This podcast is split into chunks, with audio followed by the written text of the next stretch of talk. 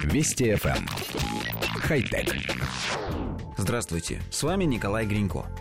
Ученые из Южной Кореи опубликовали отчет об открытии охлаждающего материала, который работает от солнечного света.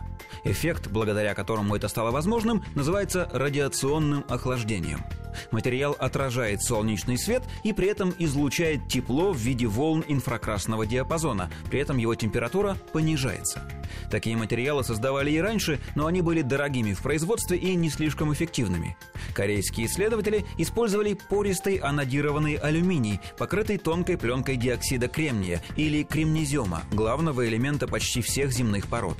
Предварительные расчеты показывали, что такая комбинация будет охлаждаться на свету, и эксперименты это подтвердили.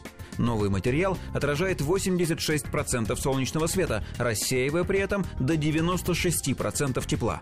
Во время тестов покрытие было на 6,1 градуса холоднее окружающей среды. По словам авторов, из этого материала можно создавать поверхности большой площади и использовать их для охлаждения помещений. Коллектив редакции нашей программы мало что знал об эффекте радиационного охлаждения, но поискал информацию и выяснил, что это давно известное явление. Настолько давно, что по некоторым сведениям в Иране многие века существует приспособление для получения льда под названием Якхау, которое работает именно на этом эффекте, правда только ночью. Излучая тепло, оно замораживает воду в сосудах при температуре окружающего воздуха около 9 градусов тепла. Теперь же есть все шансы использовать новый материал для понижения температуры днем, не затрачивая при этом электроэнергию и не используя никаких движущихся механизмов. Ну или хотя бы снизить уровень потребления энергии кондиционерами. Первая же мысль, которая приходит в голову – покрывать таким материалом автомобили, тем более что в основе покрытия алюминий.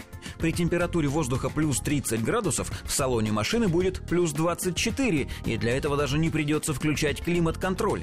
Склады, остановки, гаражи, жилые здания – все это можно заставить охлаждаться самостоятельно. И не только в регионах с жарким климатом. Даже в северных странах случаются жаркие солнечные дни.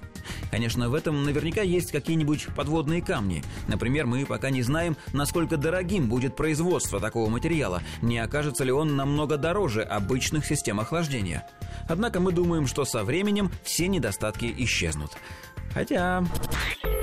Вести FM. Хай-тек.